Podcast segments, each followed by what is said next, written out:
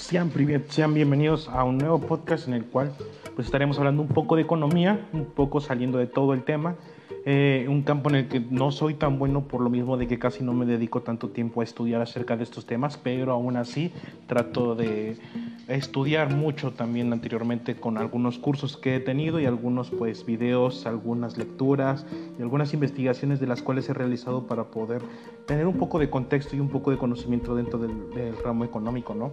Y pues en este caso dentro de la geopolítica ¿eh? y algo muy importante en lo cual puede influir, para, puede influir a nosotros a lo largo de, bueno, no este año, más seguramente sea el otro año. Pero para empezar, este, dos temas diferentes de los cuales he estado pensando hablar. Uno es de las criptomonedas, que hablaré más adelante en otro podcast. El día de hoy hablaremos de la dolarización en el mundo, el petrodólar. Y ah, sin más introducción, me parece bien que empecemos. Bueno,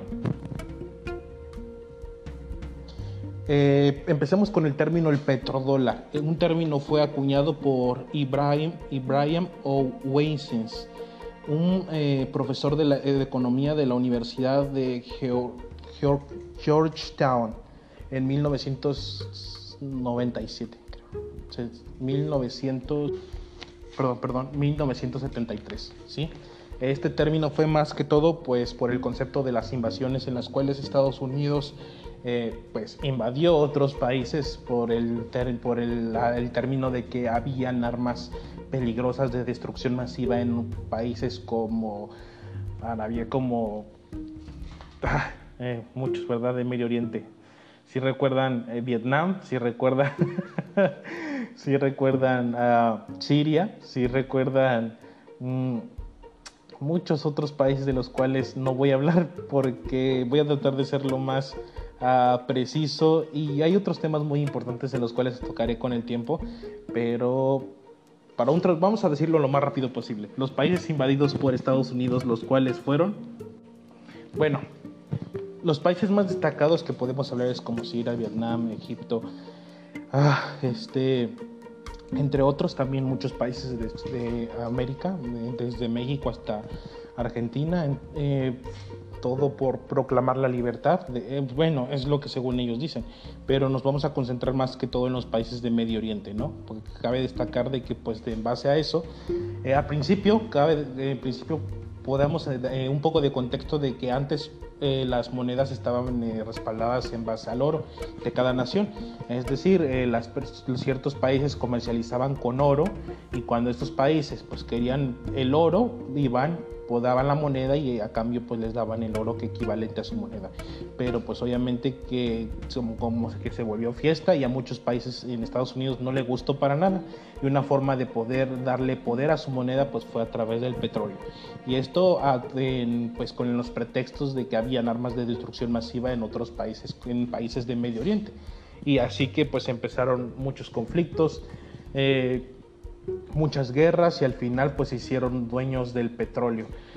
Dominaron el petróleo más que todo eh, en la cuestión de que lo controlaban, controlaban el precio y finalmente si alguien quería hacer ah, negocios con el petróleo tenía que hacerlo en moneda estadounidense, o sea, en el dólar. Eh, y pues esto sí fue durante mucho tiempo, así se sometió a muchos países durante todos estos años desde, desde, el desde, el término de la Segunda Guerra Mundial hasta hoy en día todavía un poco, eh, pues obviamente que el dominio lo tuvo Estados Unidos. Entonces, mientras Europa quería hacer algo, teníamos que consultarlo a Washington para así ver si Washington lo aprobaba. Y aún está pasando todavía. Y ahí es donde vamos a ver la desdolarización en el mundo.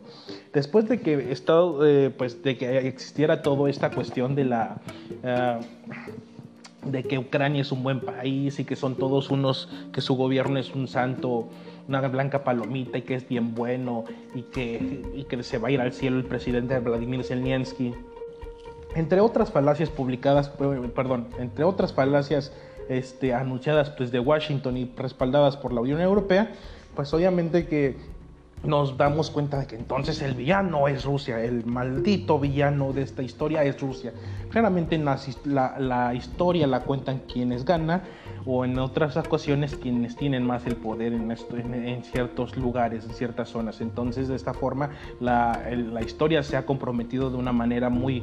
Eh, ineficiente en la cual mucha mentira se promueve y se respalda demasiado y las verdades tratan de ocultarse en lo más eh, lo más pronto posible. Cabe también destacar los, los periodistas eh, capturados por Polonia, un periodista, el periodista español capturado por Polonia, el tal Pablo González, un periodista pues que estaba tratando de ser muy subjetivo ante las historias que estaba ocurriendo tras la invasión rusa a Ucrania y donde pues estaban denunciando los crímenes de guerra que ya habían pasado desde antes, pero que no se estaban haciendo caso omiso, por lo tanto pues digamos fue como un quiebre en donde Rusia empezó a entrar y todo ese tipo de situaciones pues muy subjetivas donde se estaba objetivas donde se estaba contando desde todos los puntos de vista pues obviamente que ese tipo de historia no nos conviene para los gobiernos que pues están apoyando mucho al gobierno de Vladimir Zelensky y que tratan de, de endemoniar, perdón, endemoniar al gobierno ruso. No soy, no soy, digamos, prorruso, no estoy dando mi apertura totalmente de que viva la invasión. Creo que hay que tomar mucho en cuenta la parte muy importante en donde hay ciertas personas que sufren por ciertos conflictos y cuando un país se atreve a tratar de forjar la paz a través, pues obviamente, eh, una cuestión poco dura donde si quieres paz, prepárate para la guerra, de eh, un libro de pues, El arte de la guerra. Y, es algo que pues tal vez estos, estos, rusos entendieron y la forma de poder cambiar ya el, el dominio mundial. Y es algo que los gringos no piensan este, no piensan eh, dejar, no están, no están dispuestos a, que alguien les arrebate ese dominio mundial en donde si algo se necesita pasar, tiene que pasar a oídos de Washington. Entonces, ¿qué podemos hacer? Pues obviamente fue el respaldo de Estados Unidos y de la Unión Europea al gobierno, a los grupos, como tal y como el nombre es, a los grupos neonazis ucranianos para poder eh, pues seguir matando como lo estaban haciendo antes y de otra forma también mantener ese dominio. O sea, el enemigo de mi enemigo es mi amigo, así que aunque sean nazis, pues ni modo, hay que apoyarlos. Pero el punto no quiero, no, no, quiero enfocarme más en, más en acerca de esta historia porque pues es un punto y aparte que la pueden encontrar buscando solamente en internet las verdaderas eh, razones por las cuales Rusia invadió Ucrania o cosas similares y que estén totalmente dispuestos a investigar no detalladamente, no a hacerse de oídos gordos y solamente porque hubiera una publicación creerla, ¿verdad? Hay que ser más objetivos y hay que ser más críticos en las noticias que solo vemos ver. Incluso de periódicos como El País, que últimamente han estado dando noticias muy falsas referente a todo esto, este tipo de, de guerra que está sucediendo en Ucrania y a limitarse en dar información muy muy real de lo que están sucediendo de las de las imágenes falsas que han estado promoviendo muchos estos periódicos tales como El País, El Reforma, entre muchos otros periódicos que pues tal vez por apoyo de sus gobiernos donde les financian eh, tratan de hacer esta mala mala, mal manejo de la información. Bueno pero entonces ¿Qué es la desdolarización? Pues es un proceso en el cual pues está pasando el planeta, bueno, el planeta, el mundo en general, las economías, donde no quieren dejarlo, pero pues están obligados a dejarlo. Eh, vamos a empezar primero con el, pues, a decirles cómo, cómo empezó todo esto, ¿no? Anteriormente, pues obviamente ya habían estos conflictos, ¿no? Donde Rusia y Ucrania estaba como, eh, deja, estos, deja a los rusos que están en Ucrania, no te pases de lanza y estos ucranianos decían, no, pues a mí vale es mi país, yo hago lo que se me pegue la gana en mi país. Y pues no se toparon con que pues el ejército, uno de los ejércitos más poderosos del planeta, pues está en Rusia. Y así que empezó esta invasión. Entonces, para principios de la invasión, pues obviamente que el dólar se encontraba a 20.60 eh, eh, pesos. Estoy hablando de la cuestión de la, bueno, del cambio a moneda peso mexicano. Entonces se encontraba a 20.60 pesos mexicanos eh, esto. Y pues todo iba bien, creo que era un, se mantenía, a veces subía anteriormente, pues a principios de, a finales y a principios del año pasado, este, pues se mantuvo en 21, bajó un poco, pero más o menos 20, con, 20 con 60, pues así se estaba manteniendo. Eh, pues tras la ofensiva de Rusia Ucrania, obviamente que hubo una pequeña caída de 20.33 y esto fue debido mucho a las sanciones económicas que, pues el paquete de sanciones que se le implementó la Unión Europea y Estados Unidos a Rusia. Una de ellas fue pues que Estados Unidos iba a dejar de comprar el petróleo ruso. Pero ¿cómo iba a llenar ese hueco? ¿Cómo íbamos a llenar ese, cómo iba a poder llenar ese hueco Estados Unidos de, pues como la, no todo, no es totalmente autosuficiente Estados Unidos con el petróleo, entonces ¿cómo iba a llenar ese hueco? A lo que Canadá en uno de, en, en una noticia muy, muy sonada en aquellos tiempos, en marzo, fue cuando Canadá buscó, buscó ante Estados Unidos este, cubrir su demanda de petróleo, eh, diciéndole que eh, pues Venezuela no era la opción. Pero ¿por qué Estados Unidos no, no aceptó la propuesta de Canadá? Pues su vecino más cercano, eh, mucho mejor, se iban a ahorrar pues mucho en, en, cuestión de transporte, entre otras cosas, para poder suplir la demanda de petróleo a Estados Unidos. Pero ¿por qué no lo aceptó? Recordemos también que antes también, eh, destacando también el dólar canadiense, se encontraba a un valor antes de la invasión este, Rusia en 16.21. Cuando sucede esto de que pues obviamente que el, el, petróleo se empieza a encarecer por las sanciones económicas pues por Estados Unidos, hay, una, hay un crecimiento de, la, de este eh, su moneda, debido pues obviamente al petróleo, que tiene mucho que ver en este caso, en este caso que fue pues obviamente en este, estos meses de marzo, que hubo un incremento a 16.64, un, un, un, buen incremento en, en, su, en su moneda y pues obviamente que Estados Unidos al aceptar pues muy seguramente hubiese habido un incremento en su moneda canadiense. Pero ¿por qué no? ¿Por qué no aceptó esto? Muy posiblemente por muchos este, analistas y pocas conjeturas que pueden, se pueden hacer por mí mismo, o sea, dejando un poco la información ya que les estoy planteando de, una parte muy personal, entre otros pequeños analistas de las cuales he escuchado, muy posiblemente Estados Unidos no haya querido fortalecer a su vecino del norte, porque eso le conviene mucho a Estados Unidos, debilitar a sus vecinos, tanto Estados, tanto México como Canadá, es algo que han tenido muy presentes todo el tiempo. Uh, anteriormente hablé de cómo Estados Unidos trató de invadir Canadá, pero se, se fue mucho. Uh, pues se topó con pared, a no decir una palabra un poco más vulgar, se topó con pared al darse cuenta de que pues no es México, no era México, que realmente también estaban recibiendo apoyo del gobierno canadiense este, inglés en, ese, aquel, en aquel tiempo. Pues, se han mantenido, han tratado de... Eh, subyugar a los canadienses, algo que no han podido. Tal vez por esta razón muchos estadounidenses han tenido cierto rencor o cierto racismo contra los, sus hermanos los canadienses, ya que pues al no poderlos dominar pues es mejor tenerles cierta eh, cierto rencor o cierto odio por no dejarse subyugar como lo han hecho otras naciones como México, como todo Latinoamérica en general y países eh, incluso de Europa que se han subyugado inconscientemente. Pues no solamente estas sanciones han afectado tanto en Estados Unidos, recordemos que al final pues en estos meses, en este mes su moneda, el dólar, tiene un valor de 20.78, hay un pequeño incremento y esto debido a las acciones que ha tomado el Banco, eh, pues el banco Federal y también en México pues no ha habido tanta... Eh, eh, pues tanta devaluación de la moneda por también las acciones que ha tomado el banco el banco de México ¿no? y, van mucho de la mano con el gobierno de Estados Unidos ciertas acciones que se están tomando con, las, con el incremento de la tasa de interés entre otras cosas bueno ah, hablando de todo esto eh, pues al final el gobierno de Estados Unidos ha tenido totalmente presente en mantener subyugados a sus vecinos y no dejarlos crecer. Y más que, más que pegarle a la Unión Europea. Y la Unión Europea está cayendo como perra en celo. Y perdón por un poco por mi este, comentario o, mi comparación un poco violenta, pero es la verdad como tal ha sucedido. Ah, hablando del euro, una moneda que se encontraba en 23.68 antes de la invasión rusa, la verdad un poco fortalecida, mucho más que el dólar, pues siempre ha sido mucho más que el dólar, eh, pues nos hemos dado cuenta que estas sanciones no le han afectado tanto al dólar, le han afectado mucho más al euro. Pero ¿por qué los europeos están cediendo ante este tipo de situaciones? ¿Qué realmente los motiva a, a dispararse en la cabeza?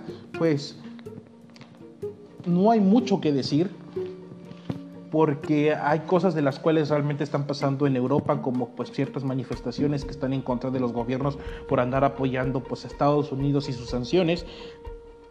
pero pues obviamente que Estados Unidos les plantea un mundo en el cual sale ganando, pero los hace engañar a los europeos que ellos salen ganando.